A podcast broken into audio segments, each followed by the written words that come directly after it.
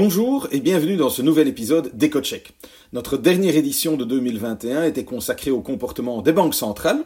Ce numéro sera consacré aux perspectives de l'économie chinoise pour cette année. Mon nom est Philippe Ledan et je suis expert économiste chez ING.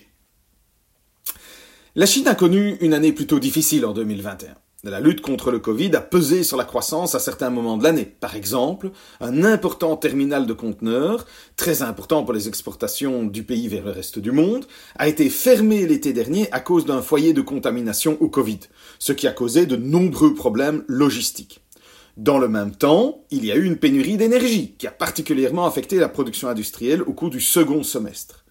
En outre, la volonté du gouvernement chinois de davantage réguler certains secteurs a quelque peu coupé l'herbe sous le pied au dynamisme du secteur technologique de la Chine, ce qui n'est pas non plus sans conséquence sur la croissance économique.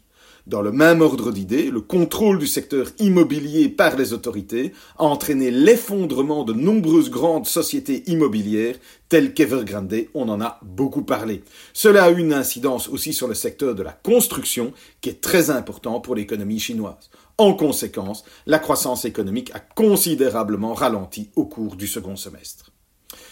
Que sera alors l'année 2022 les Jeux olympiques d'hiver à Pékin sont tout proches et le gouvernement chinois ne veut donc prendre aucun risque par rapport au Covid. Les 13 millions d'habitants de Xi'an, une ville située dans la région centrale de la Chine, ont dû se confiner. Les conséquences économiques ont été limitées jusqu'à présent, la ville étant plus une destination touristique qu'un centre de production. Mais un tel verrouillage n'est évidemment pas sans conséquences. La menace Omicron devrait également entraîner des restrictions de voyage lors du prochain Nouvel An chinois en février. Les activités de production et d'exportation devraient être limitées d'ici la fin des vacances du Nouvel An chinois. Mais ça, là, c'est un phénomène normal à cette époque de l'année. La question est de savoir ce qu'il se passera après. Le secteur de l'immobilier semble heureusement se stabiliser quelque peu, bien qu'à un faible niveau. Les ventes de logements neufs ont de nouveau augmenté en décembre, mais sont encore inférieures de 31% au niveau de décembre 2020. Ainsi, pour l'instant, le secteur de la construction ne sera pas un grand moteur de croissance, il faut l'avouer. Par ailleurs, la Banque centrale chinoise a réduit le taux de réserve obligatoire des banques en décembre. L'objectif est de relancer la croissance du crédit, qui avait fortement ralenti. Mais il faudra bien sûr un certain temps pour que l'assouplissement de la politique monétaire ait un impact. Enfin, il semble également probable que le gouvernement chinois introduise de nouvelles mesures de relance budgétaire dans le courant de l'année, ce qui pourrait renforcer la croissance au second semestre. Toutefois, le grand défi de cette année reste le Covid, et surtout la politique visant à contenir la pandémie. Contrairement à la plupart des pays occidentaux, la Chine a une politique de zéro Covid. Concrètement, cela signifie qu'au moindre cas de Covid, des mesures d'envergure sont prises immédiatement. Une petite anecdote illustre parfaitement ce propos. Fin octobre de l'année dernière, une femme a été testée positive au Covid. Lorsqu'elle a dit qu'elle avait visité le Disneyland de Shanghai la veille, les autorités ont décidé de fermer immédiatement le parc d'attractions.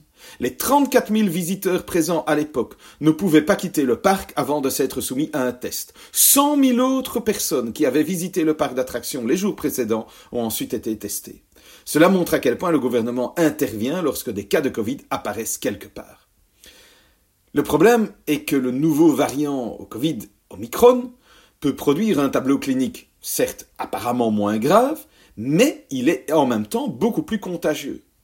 Et le taux élevé de vaccination en Chine ne peut pas faire grand-chose contre ce phénomène, car les recherches en laboratoire montrent que le vaccin chinois, même avec un rappel, offre peu de résistance à Omicron.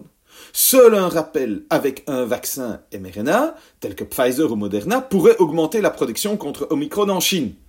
Le risque est donc que la Chine soit confrontée à un parcours très chahuté cette année si la politique zéro Covid est maintenue.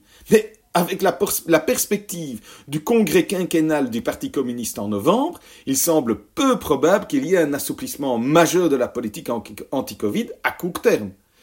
Après tout, on ne peut pas se permettre une flambée de la pandémie à l'approche de cette réunion super importante. Mais cela signifie également que le modèle de croissance économique pourrait être un peu plus chahuté, voire erratique. Voilà, merci de votre écoute et je vous dis à la prochaine fois. N'oubliez pas de vous inscrire à notre podcast pour écouter un nouvel épisode toutes les deux semaines.